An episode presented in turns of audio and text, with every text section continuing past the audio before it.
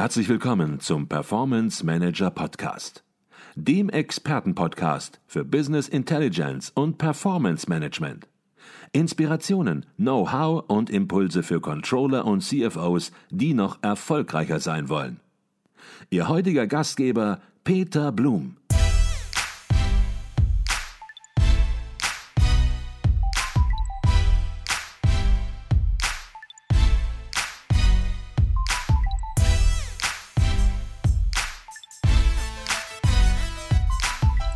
Herzlich willkommen im Performance Manager Podcast. Mein Name ist Peter Blum.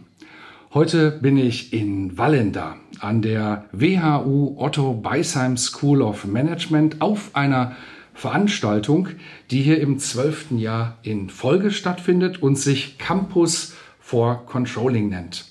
Hier diskutieren namhafte Referenten aus der Wissenschaft, aber vor allem aus Unternehmen über die Herausforderungen und die zukünftige Rolle des Controlling in Zeiten der Digitalisierung.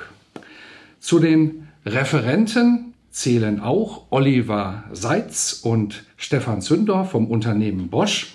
Und mit beiden möchte ich mich jetzt unterhalten. Doch zunächst mal herzlich willkommen im Podcast. Herzlichen Dank. Schön, dass wir da sind. Schön, Vielen dass Dank. Sie sich die Zeit nehmen, hier mitten auf dem Kongress, direkt nach Ihrem ja, sehr spannenden Vortrag, der auch sehr, sehr viele Fragen entsprechend hervorgebracht hat. Vielen Dank für das ähm, Feedback. Einige von unseren Hörern, die werden jetzt vielleicht sagen, Bosch, Oliver Seitz, ähm, gab es da nicht schon mal eine Podcast-Folge? Und ja, die haben natürlich recht, die gab es. Das Unternehmen Bosch hat mit einem besonders gelungenen Controlling-Projekt auf dem Kongress der Controller in München, den ICV, Controlling Excellence Award 2018 gewonnen. Und auf dem Kongress haben wir uns natürlich auch kurz in einer eigenen Podcast-Folge über dieses Projekt im Geschäftsbereich, im Bosch-Geschäftsbereich Powertrain Solutions ausgetauscht.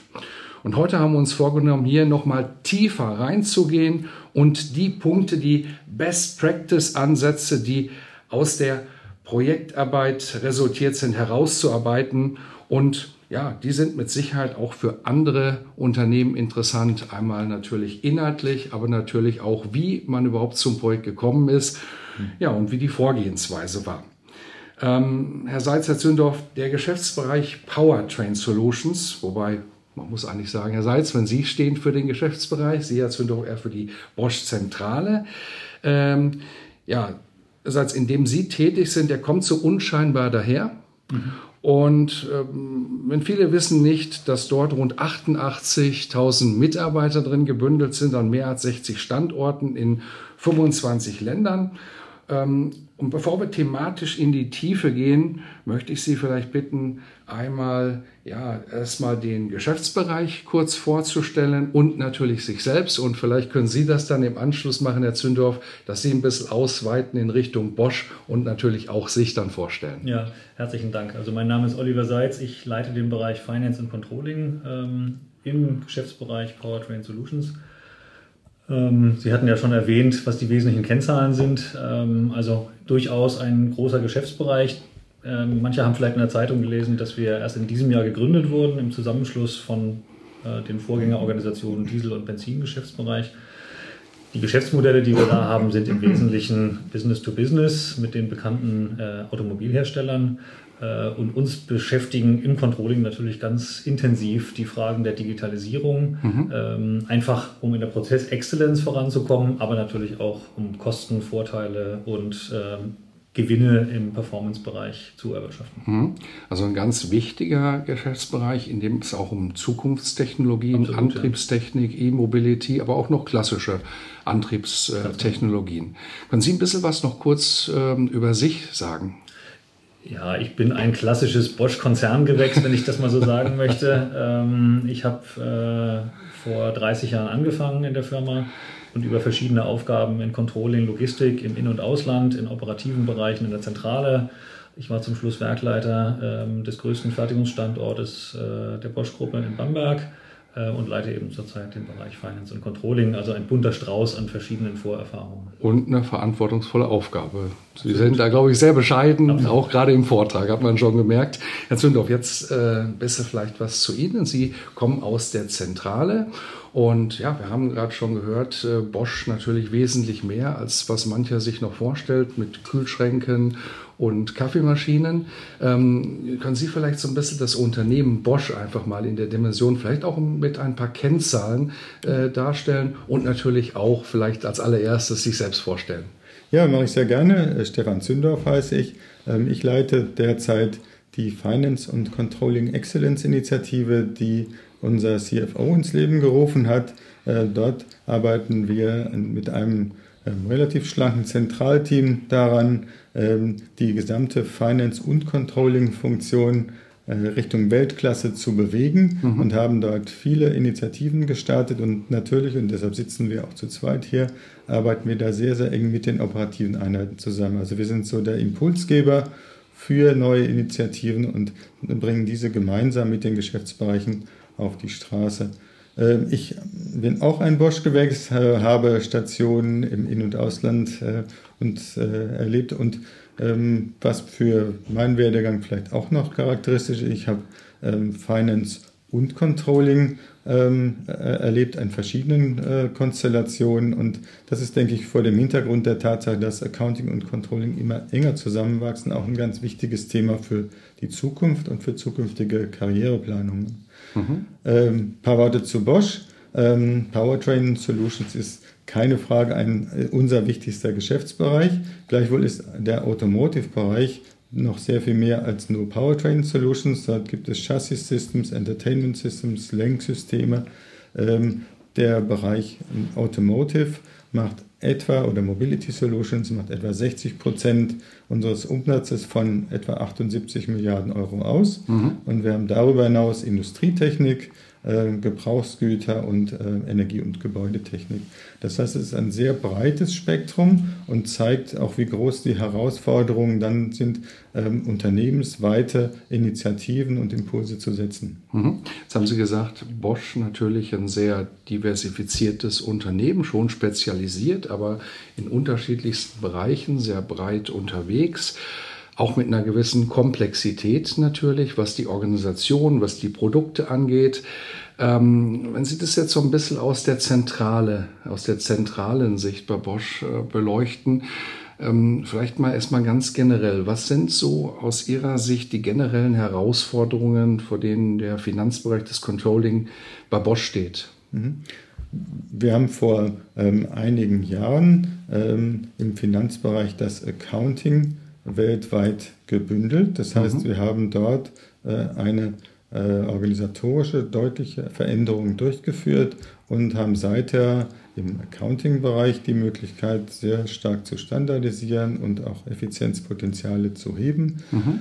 Ähm, und die Herausforderung für den Finanzbereich der Zukunft wird sein, das Zusammenspiel von zentralem Accounting und dezentralem Controlling richtig zu orchestrieren. Wir werden dort sicher in unserem Target Operating Model ähm, Tätigkeiten, die heute noch eher transaktional sind und im Controlling erfolgen, sukzessiv äh, in den Accounting-Bereich äh, transferieren müssen. Mhm, okay, jetzt sprechen Sie gerade für den Finanzbereich auch von einer Transformation, in der sich äh, Bosch befindet. Sicherlich auch hervorgerufen durch äh, Stichworte wie zunehmende Digitalisierung und andere Begriffe. Ähm, und ja, Sie haben eben im Vortrag etwas vorgestellt, was ich sehr, sehr interessant fand, nämlich äh, eine Plattform, ähm, der Sie den ja, bewusst den etwas auffälligen Namen FBI gegeben haben. Financial Business Intelligence, vermute ich, soll es heißen. Ähm, vielleicht können Sie äh, dazu was sagen. Vielleicht noch mal einmal die Haupttreiber systematisieren mhm. dieser Transformation und dann vielleicht, das sollten wir versuchen, sofern es ohne Schaubild hier gelingt, aber das Schaubild fand ich sehr interessant. Ich glaube, das kriegen wir auch als Bild hier im mhm. Podcast mhm. drüber, ähm, wie Sie Ihre Finance BI-Plattform aufgebaut haben. Aber vielleicht erst nochmal die Systematisierung. Was waren die Treiber oder was sind die Treiber dieser Transformation? Mhm. Ähm, ja, digitale Transformation, das, das kommt so als einheitlicher Begriff rüber. Ja. Ähm, das ist es aber in der Tat nicht, sondern wir haben hier ganz unterschiedliche Themen, die sich dahinter verbergen. Das, eine ist die Digitalisierung in der Kernfinanzfunktion, wie wir sie heute kennen. Ja. Äh, da geht es um die Einführung von Robotic Process Automation, das heißt das Heben von Effizienz oder äh, den Einsatz von Predictive Analytics, um Umsatzprognosen oder andere Prognosen mhm. automatisch zu erstellen, also Effizienz in der Kernfunktion. Ähm, wir haben aber auch neue digitale Geschäftsmodelle, äh, die wir überhaupt erst abbilden müssen. Und das sind Themen, die uns äh, durchaus vor ganz neue Fragestellungen stellen. Ähm, viele wissen nicht, dass Bosch auch ein äh, Vermieter für E-Scooter ist ähm, oder dass wir Informationen über Parkplätze, Parkplatzinformationen verkaufen und vermarkten. Ähm, und das sind Geschäftsmodelle, die nach ganz anderen Logiken ablaufen, als wir das heute kennen. Und darauf müssen wir uns auch was Controlling-Prozesse und Systeme anbelangt, sehr stark einstellen. Mhm. Und das Dritte ist letztendlich noch das ähm, Controlling der digitalen Transformation. Das heißt, die Mitarbeit bei der Gestaltung von neuen Geschäftsmodellen. Ähm, traditionell entwickeln bei uns Ingenieure äh, Einspritzpumpen und die wissen auch, wie das funktioniert. Die wissen aber nicht, wie ein digitales Geschäftsmodell funktioniert. Und da kommen ganz andere Skills zum Tragen. Und das sind in der Regel eher Finanzleute und Kontrolle, die solche Fähigkeiten besitzen. Mhm. Ich glaube, das war nochmal gut, dass Sie das systematisiert haben, denn das sind drei Bereiche, die Sie genannt haben, in denen auch das Controlling und der Controller in Zukunft eine deutliche Rolle spielen wird. Allein wenn wir das hier beleuchten würden im Podcast, würden wir, glaube ich, für jeden einzelnen Bereich nochmal einen einzelnen einstündigen Podcast machen können.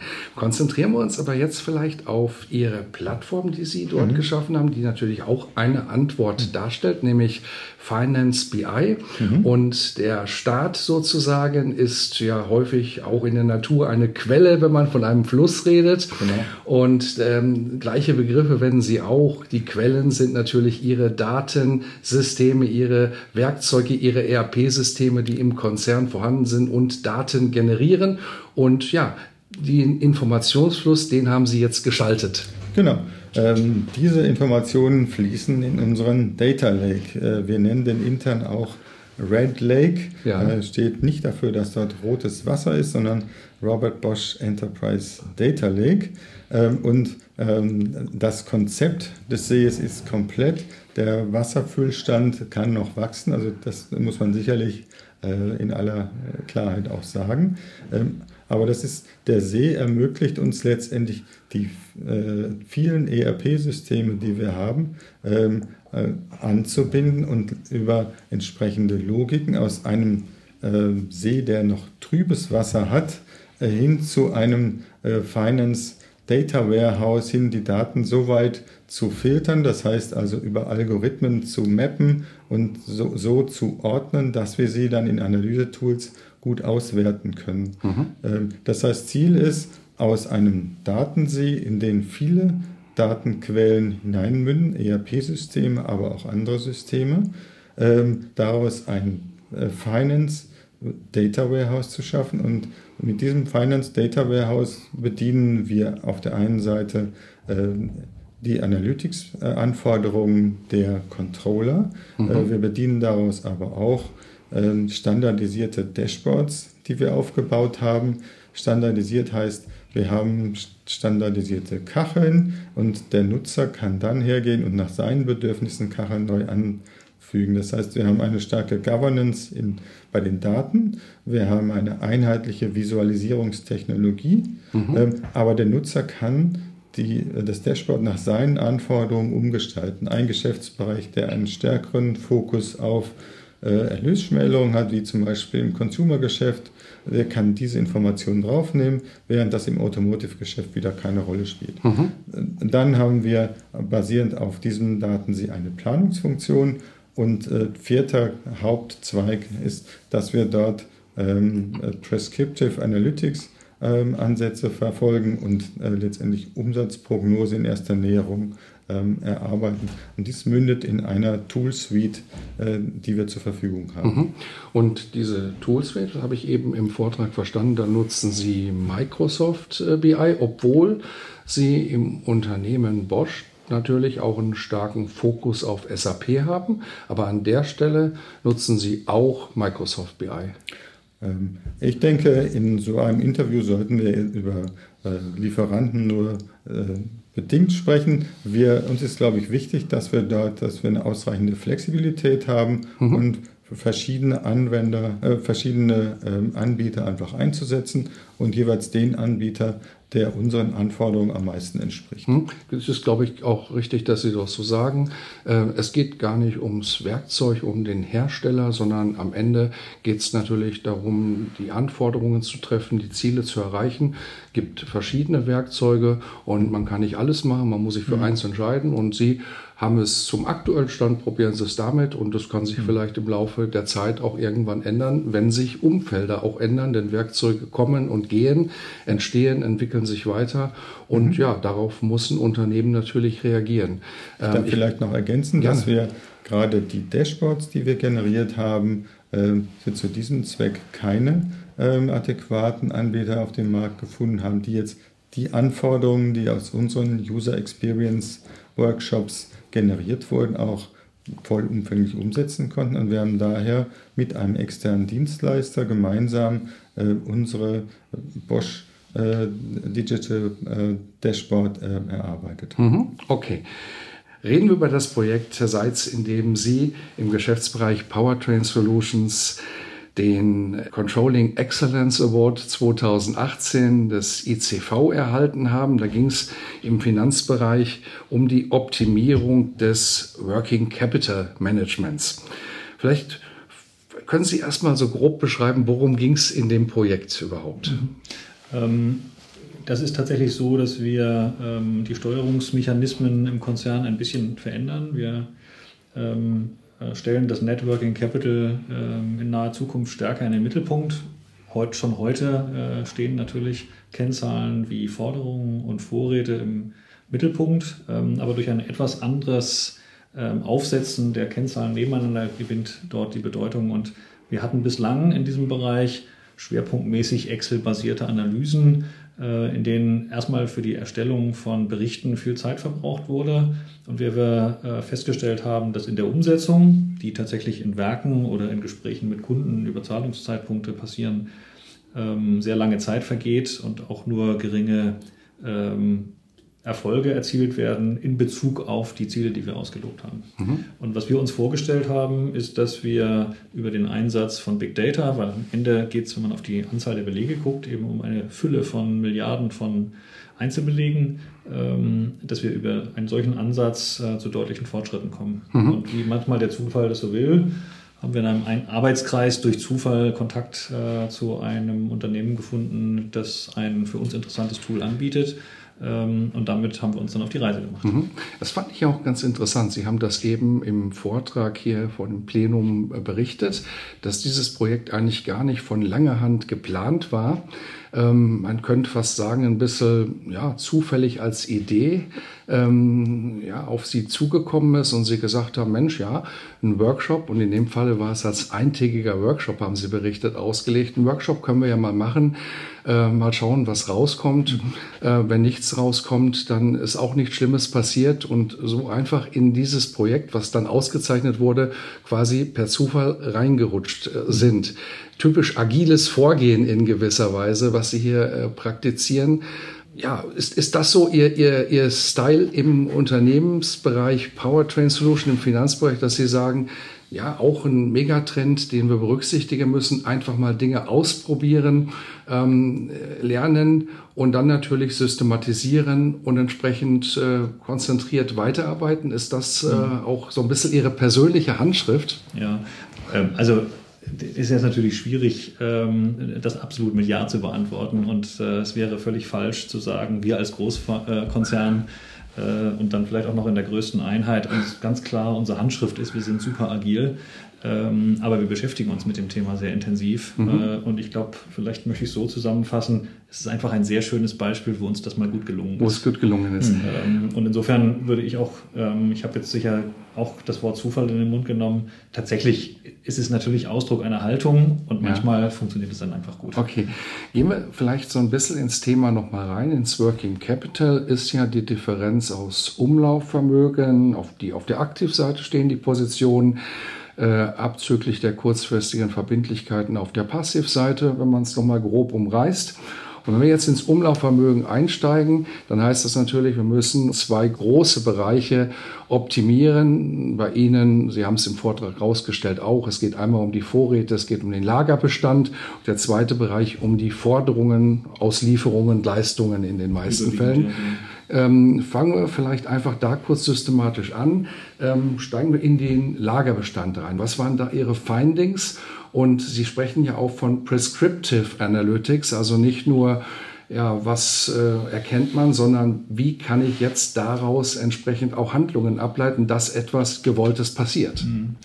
Ähm, vielleicht, ähm, und das ist möglicherweise für die Zuhörer ganz interessant, beantworte ich erst noch einen Teil, den Sie gar nicht so explizit gefragt haben. Ähm, tatsächlich haben wir uns deswegen auf Vorräte äh, und Forderungen konzentriert, weil das die am einfachsten abzugreifende Datenbasis von uns war. Okay. Ähm, und in der Realisierung äh, dieses äh, Projektes ähm, haben wir ganz bewusst geguckt, äh, wie ähm, äh, verwenden wir die, die niedrigsten Ressourcen und auch Lizenzkosten und äh, Menschen, die mitarbeiten. Äh, und wie kommen wir möglichst schnell an Datenbestände ran. Und mhm. deswegen hat es da nochmal diese Einschränkung gegeben. Ähm, tatsächlich ähm, interessanterweise äh, sind die wesentlichen Findings ähm, und Erfolge, dass wir unsere Analysezeiten radikal verkürzt haben. Ähm, ich habe äh, im Vortrag vorhin ein Beispiel genannt, wo wir ähm, äh, früher 180 Stunden in der Analyse von ähm, Rechnungen, äh, die eingelaufen sind zum Jahresabschluss, äh, verbracht haben, äh, was wir heute auf Kopfdruck verfügbar haben. Mhm. Und im Bereich der Forderungen äh, sprachen wir vorhin darum, äh, dass wir quasi mit Mausklick und einfachen Markierungen von Bereichen in, in Verteilungskurven bis runter in den Einzelbeleg kommen. Und das sind mhm. Daten, die haben wir heute alle auf Knopfdruck verfügbar. Mhm. Ähm, und damit reduziert sich rasant die Zeit, wo wir früher viel ähm, Ressourcen in der Analyse verbracht haben. Die Schwierigkeit ist jetzt wieder, diese eben gleichen Menschen dazu zu bringen, diese Findings nicht in schöne Reports zu verpacken, sondern direkt auf die Abteilungen zuzugehen, die in die Umsetzung gehen. Also mhm. Also in das konkrete Gespräch mit dem Kunden, äh, um den Kunden dort darauf aufmerksam zu machen, dass Zahlungsziele möglicherweise nicht so eingehalten werden, wie das vereinbart ist. Mhm. Jetzt haben Sie die Forderungen vorgezogen. Das heißt, ich verstehe das so, das ist der Weg hin zu einem aktionsorientierten Controlling. Ähm, in der Buchhaltung wird gebucht, da wird auch natürlich geschaut, was sind für Forderungen noch offen. Aber ja, ich sag mal so, in der Kultur einer Buchhaltung ist es ein mechanischer Vorgang, der dort stattfindet. Und natürlich nimmt man wahr, wenn dort eine Forderung ein Jahr überfällig ist oder vielleicht sogar noch länger. Aber aus einer Buchhaltung leitet sich, vielleicht gibt es da auch gar keinen ernsten Workflow momentan, äh, keine Aktion heraus ab. Das heißt, hier kommt das Controlling in eine ganz neue Rolle, nämlich zunächst mal mit einem Werkzeug überhaupt diese Situation zu erkennen und dann ja, in der klassischen Form, da haben wir vor 10, 20, 30 Jahren auch schon drüber gesprochen, als Sparingspartner des Managements aufzutreten und dafür zu sorgen, dass inhaltlich an der Sache gearbeitet wird und eben eine Forderung, die vielleicht auch ja in der Buchhaltung nur noch in Anführungsstrichen steht zunächst mal, inhaltlich sachlich bearbeitet wird und aufbearbeitet wird. Habe ich das so richtig verstanden? Ja, um es zu dramatisieren, muss man sagen, ist es sogar noch ein bisschen schlimmer. Okay. Äh, weil hinter dem Controlling oder hinter der Buchhaltung sitzt dann ein Controller, der sich darin gefällt, einen Report zu machen, der besonders schön erklärt, wie die Abweichung zwischen ist und soll ist und das dem Management vorstellt. Und wir beschäftigen uns ja heute damit zu erklären, wie kann jetzt das hinentwickelt werden zu einem Businesspartner? Also wie kann dem Management noch besser erklärt werden, was jetzt zu tun sei? Äh, was aber immer noch bedeutet, dass das Management dann irgendwo in der Organisation den richtigen Verkaufsbereich finden muss, der dann die Handlungen durchführt. Mhm. Und was wir eben heute machen, ist, dass wir all diese Schritte überspringen äh, und von äh, den Daten, die in der Buchhaltung generiert werden, im Grunde durch unser Tool sofort den Handlungsauftrag für den Vertriebsbereich generieren. Mhm. Und im Grunde verbleibt nur wenig Aufgabe für die bisherigen Controller, nämlich ähm, aus diesen Handlungsempfehlungen des Tools genau die Dinge rauszufiltern, die tatsächlich gut umsetzbar sind und mit denen in dem Vertriebsbereich in Diskussion zu gehen. Das heißt, mhm. was wegfällt, ist die Interaktion mit dem Management ähm, und was wegfällt, ist das Erstellen von schönen Berichten, weil das macht uns das Tool selber. Und ich glaube, dass damit sehr gut beschrieben ist, was denn unter einem Value Manager zu verstehen ist. Äh, das ist ja ein Begriff, den wir in einem anderen Vortrag auch gehört haben. Mhm. Ähm, und wo wir, glaube ich, gut erkennen können, dass sich die Rolle des Controllers fundamental verändern mhm. Können Sie abschätzen, welches Potenzial äh, dort in diesem Bereich Forderungsmanagement äh, Sie optimieren können? Mhm. Ähm, das ist eine Aussage, um die ich mich immer ein bisschen rumdrücke ja. ähm, und zwar deswegen, weil ich selber erlebt habe, wie ich auf solche Zahlen reagiere. Ich sage dann, ah ja, hm, das ist total interessant. Wo stehen die denn heute? Ah ja, gut, da ist natürlich noch viel zu holen. Ähm, ähm, ich vermute, um zumindest eine Aussage zu wagen, ähm, dass wir an der Stelle um ähm, schlecht messbare Bereiche schneller werden in der Analyse, weil einfach ein komplettes Arbeitspaket komplett wegfällt. Und ich glaube, dass wir durch die mehr verfügbare Informationen um rund 10 bis 20 Prozent äh, im Bereich Networking Capital mhm. besser werden. Mhm. Ähm, nicht im Sinne von stärkeren Zielen, aber einem viel besseren Enabler, um die Ziele, die wir bereits haben, zu mhm. erreichen. Mhm. Finde ich eine starke Aussage auch, dass Sie den Mut haben, die zu machen. Die ist natürlich auch immer ein bisschen gefährlich, ja. weil andere das hören und sagen, Jetzt kommen mit den 20 Prozent auch irgendwo äh, daher. Ähm, und es ist auch im Grunde genommen egal, ob es 20, ob es 10 oder ob 5 Prozent sind. Selbst 5 Prozent ist natürlich noch eine enorme Zahl und eine deutliche Optimierung in dem Bereich. Von daher äh, ein absolut werthaltiges Projekt. Das sollten wir vielleicht nur noch eben komplett machen, weil wir hatten auch das Thema Lagerbestand, Vorräte angesprochen. Können Sie dazu eben kurz auch noch was sagen? Ja, ich glaube, das ist vielleicht noch ein Bereich, der noch viel spannender ist, weil wir ganz häufig äh, im Bereich der Vorräte eben ähm, im Management auf die Schnelldreher sehr gerne und laufen gucken und dann immer sagen, ja, ja, aber im Gesamtbereich der Vorräte wissen wir ja, wir haben so einen Bodensatz von Beständen, die einfach äh, selten abgerufen werden oder Endbevorratungstatbestände äh, äh, darstellen oder ähnliches. Ähm, und ähm, in der ähm, Engpassstelle begrenzte Analyseressourcen eben uns dann auf ein Thema konzentrieren müssen. Und ganz häufig ähm, sind wir dann in dem Bereich der sich bewegenden Vorräte und äh, konzentrieren unsere Aktivitäten dort, weil wir viel Ressourcen für die Analyse brauchen. Mhm. Nachdem das jetzt alles durch unser Tool abgenommen wird, haben wir viel mehr Möglichkeiten, eben auch auf die nicht drehenden Vorräte zu gehen und mhm. Endbevorratungsumfänge vielleicht ein Jahr oder zwei Jahre schon nachdem die Endbeforderung stattgefunden hat, zu hinterfragen. Und damit mhm. greifen wir an Themen ran, bevor wir zu einem sehr viel späteren Zeitpunkt dann Verschrottungen einleiten und so weiter und so fort. Okay. Hier frage ich jetzt nicht nach, welches Potenzial Sie sehen, ähm, weil Sie sich gerade schon so mutig zum Forderungsthema geäußert haben. Ja, vielleicht ähm, noch zu dem Thema ähm, eine Ergänzung. Ähm, ich habe vorhin gesagt, ähm, dass die Fülle der Daten, die wir haben, äh, sind 93 Milliarden Einzelinformationen, ja. die im Tool sind. Ja. Ähm, und aus diesen Informationen generiert das Tool selber rund 2 Millionen Potenziale und 170.000 Vorschläge für Verbesserungen.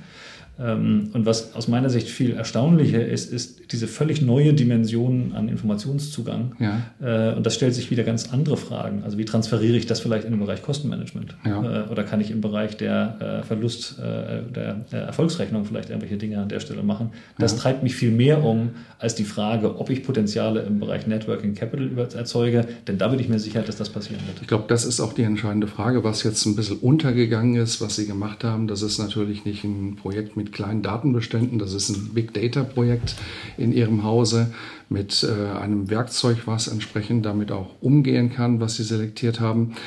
Und ähm, ich glaube, das ist auch die spannende Frage, welche weiteren Projekte, welche weiteren Themen sehen Sie und bei Ihnen im Hause quasi ja immer auf einer Big Data Basis, die Sie im Controlling, im Finanzbereich nutzen können. Und ich habe rausgehört, das treibt Sie viel mehr um als dieses Projekt, was Sie sozusagen als Kickoff mhm. im Grunde genommen an der Stelle eher betrachten. Genau. Genau. Kommen wir zum letzten Punkt, äh, den wir vielleicht noch besprechen sollten. Vielleicht einmal aus Sicht eines Geschäftsbereiches und einmal aus Sicht des Konzerns. Sie haben schon so ein bisschen angedeutet, Herr Seitz, äh, die Rolle eines Controllers ändert sich. Und ja, ich glaube auch aus diesem Projekt, das wir jetzt besprochen haben, aber auch generell aus dem Thema Digitalisierung, das Sie natürlich auch eng im Blick haben, auch daraus ändert sich die Rolle des Controlling, des Controllers. Äh, vielleicht können Sie das so ein bisschen mal beschreiben. Was sehen Sie an Hauptveränderungsnotwendigkeiten im Controlling? Nun aus Sicht des Geschäftsbereiches, mhm. operativer gesprochen mhm. und dann vielleicht nochmal aus Konzernsicht von Ihnen, Herr Zündorf. Mhm. Also ich würde es so beschreiben, ich glaube, wir haben in den letzten Jahren viel über Veränderungen gesprochen, ähm, auch unseren Mitarbeitern gegenüber. Und wir haben viele Dinge unseren Mitarbeitern erklärt, die passiert werden, passieren werden. Äh, wir haben es leider vermissen lassen, schnell genug für die Mitarbeiter spürbare und sichtbare Verbesserungen, nämlich Dinge, die sie gerne als Veränderungen annehmen und eben auch Veränderungen, die ihre Aufgabe tatsächlich in Frage stellen, äh, äh, voranzubringen, äh, so dass an vielen Stellen dieser Veränderungsimpuls, den wir verbal erzeugt haben, naja, ich sage jetzt mal, in so eine gewisse, naja, so schnell wird da gar nichts passieren, überführt wird. Und mhm. ich denke, was uns gelingen muss, und ich bin im Moment überzeugt davon, dass wir da gut unterwegs sind, dass wir für die Mitarbeiter sichtbar Beispiele bringen, äh, bei denen sie natürlich am besten positiv für ihr eigenes Geschäft erkennen, was sich verändert. Und wir mhm. haben eine Fülle von Themen, die wir gerade tun. Dieses Big Data Projekt ist eines davon. Predictive Analytics hat der Stefan vorhin schon drüber gesprochen, Controlling Dashboards haben wir schon drüber gesprochen. Mhm. Und das äh, ist am Ende so, dass meine Mitarbeiter aktuell begeistert sind von den Tools, die plötzlich da sind. Und mhm. äh, diese Frage von bedroht es eigentlich mein Arbeitsplatz, ist überhaupt nicht relevant für die Leute, weil mhm. die, die technologischen Fortschritte so erlebbar und spürbar sind für die tägliche Arbeit, dass das viel relevanter ist mhm. Ich glaube, ein ganz wichtiger Aspekt würden Sie zustimmen, denke ich mal sowieso. Jetzt vielleicht nur noch ergänzen aus der Konzernsicht für den Konzerncontroller, fürs Konzerncontrolling. Ich denke, das ist weitgehend deckungsgleich. Da gibt es Themen, die sollten ähm, in ihrer Bedeutung deutlich abnehmen. Wir hatten das Thema Digital Reporting angesprochen. Also das Thema Reporting äh, sollte für den Controller deutlich an, an äh, Arbeitsbelastung abnehmen. Es werden andere Skills äh, erforderlich sein. Also Insofern wird die Rolle des Controllers sich vielleicht aufspalten in die, die Value Creators, äh, Data Scientists. Äh, aber ich denke, äh, wir sind im Augenblick noch nicht an einem Punkt, äh, wo man so ganz klar das Bild sehen kann. Ich kenne andere Unternehmen, die jetzt schon Visualisierungsspezialisten im Controlling eingeführt haben. Mhm. Ähm, und für mich ist das auch ein Kennzeichen äh, der Agilität, dass wir jetzt da äh, Rollen haben, die sich noch weiterentwickeln und wir abwarten müssen, wie sich das äh, letztendlich herausschält. Ich möchte aber noch einen Aspekt ergänzen und das ist, dass äh, wir in verschiedenen Bereichen ähm, Controller in, in, in Purpose-Teams integrieren. Das heißt, kleine ähm, Einheiten, in denen Entwicklung, ähm, Marketing und Controlling für ein überschaubares Erzeugnisspektrum umfänglich verantwortlich sind. Und dort haben wir noch eine viel engere Interaktion. Das heißt, dort ist der Controller Teil eines agilen Teams äh, und das ist nochmal eine ganz andere Spielart. Mhm. Gibt es bei uns im Unternehmen und zeigt nur, dass es auch letztendlich äh, Geschäftsmodell und marktspezifisch ähm, sich unterschiedlich entwickeln kann. Mhm. Ich glaube, viele ganz spannende Stichworte. Wenn wir über jedes Stichwort sprechen würden, ich sagte das eben schon, dann würden wir nochmal über jedes Stichwort einen ganzen Podcast machen können. Ich glaube, hier waren einige sehr interessante Findings drin, auch für andere Unternehmen, für andere Controller. Und ich bin mir nicht sicher, aber ich glaube, der Vortrag, die Vortragsfolien, die Sie hatten im Vortrag, die stehen, glaube ich, hinterher äh, öffentlich zum Download bereit, wenn ich das richtig äh, verstanden habe? Das kann ich gar nicht genau sagen. Also sie sind auf jeden Fall auf einer Plattform verfügbar. Äh, ich bin mir aber nicht sicher, ob das eingeschränkt ist für die Teilnehmer der Veranstaltung oder ob das für alle zugänglich ist. Das kann ich nicht genau sagen. Prüfen wir, wenn es äh, entsprechend möglich ist, das zugänglich zu machen. Die Unterlage, glaube ich, die ist dann öffentlich, wenn es auf einer Plattform zur Verfügung steht. Wenn es möglich ist, die zugänglich zu machen, dann werden wir es in den Show Notes bringen. Ansonsten bleibt nur die Alternative auf Veranstaltungen wie dieser, auf der wir hier sind, Campus for Controlling an der WAU in Wallenda ja, teilzunehmen und diese spannenden Praxisvorträge äh, nicht nur Ihr Vortrag, sondern wir haben auch heute Morgen noch einen äh, anderen spannenden Vortrag von Henkel beispielsweise gehört, auch sehr ähm, interessante Einblicke ins Controlling aus CFO-Sicht. Ja, hier teilzunehmen und alles live mitzuerleben. Herzlichen Dank Ihnen beiden für diesen sehr spannenden, sehr aufschlussreichen Podcast. Herzlichen Dank. Sehr gerne. Herzlichen Dank, Herr Blum, hat Spaß gemacht.